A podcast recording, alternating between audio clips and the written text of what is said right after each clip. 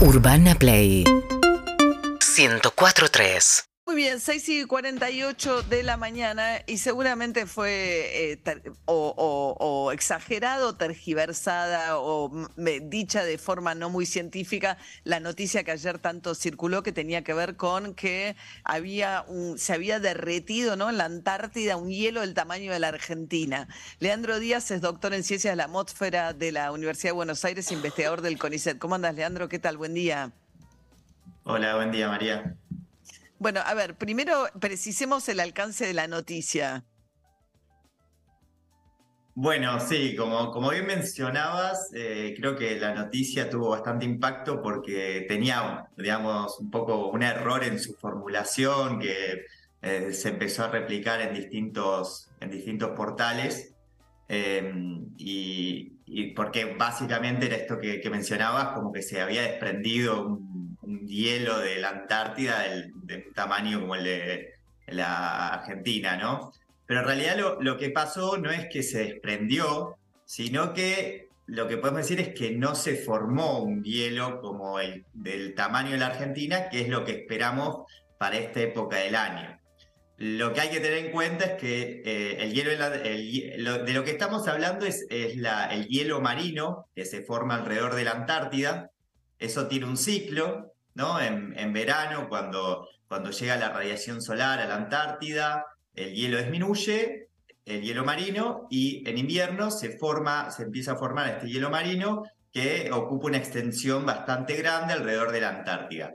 Y lo que está pasando este año es que esa extensión que está teniendo el hielo marino es considerablemente menor de la que suele tener, digamos, por lo menos desde que tenemos registros, que más o menos tenemos registros de 1979, registros que son satelitales, y lo que estamos viendo es que este año es muy, bastante anómalo, con una extensión bastante por debajo de lo que esperamos para esta parte del año, y más o menos, si uno hace la cuenta ¿no? de cuánto menos es esa extensión, lo que nos da es alrededor de 2,5 mill- millones de kilómetros cuadrados, que es más o menos el, el tamaño de, de la superficie argentina.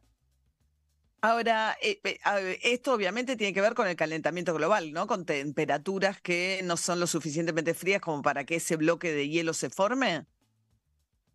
Sí, no, eh, a ver, todavía no, no está del todo esclarecido por qué está pasando exactamente esto.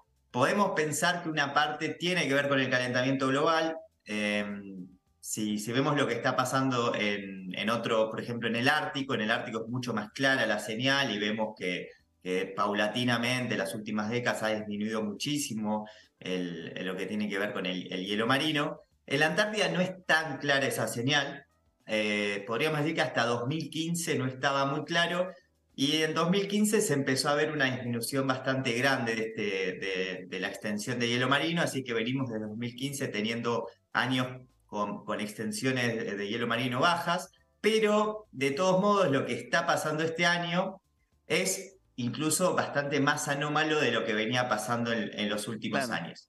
Entonces, eh, también ahí hay una componente que tiene que ver un poco con cómo está haciendo la circulación atmosférica, los vientos, los patrones de presión, de vientos, que están favoreciendo, digamos, que no se pueda formar el hielo marino como se suele formar habitualmente, eh, por lo que si bien estamos teniendo este, este año muy anómalo, no necesariamente el año que viene va a ser igual, digamos, porque seguramente hay una componente que tiene que ver con esta circulación que también está ayudando, digamos, a que se esté formando menos hielo. Ahora, Leandro, si ese calorazo que vemos que están padeciendo en este verano europeo, ¿es el indicio de un calor que vamos a sufrir nosotros en el verano o no lo sabemos? No necesariamente. Bueno, eh, lo, o sea, lo que sí sabemos es que cada vez los veranos van a ser un poco peores, digamos, ¿no? No, e- eso no significa que cada verano, eh, ¿no? Que, sucesivamente cada verano va a ser peor, pero sí sabemos que, la tendencia es a cada vez que los veranos sean un poco más duros, eh, con temperaturas más elevadas, con olas de calor más intensas. Eh, quizás algo para mencionar es que el último verano en Argentina fue bastante duro.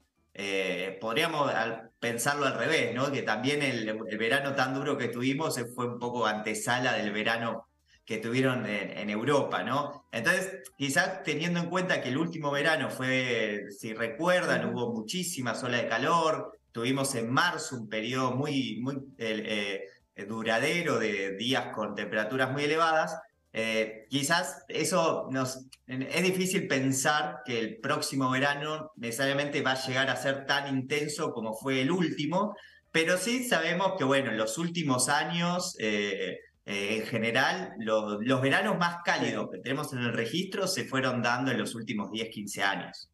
Claro. Bien, Leandro Díaz es doctor en Ciencias de la Atmósfera de la Universidad de Buenos Aires, investigador del CONICET. Muchas gracias, Leandro, que tengas buen día. Urbana Play 104.3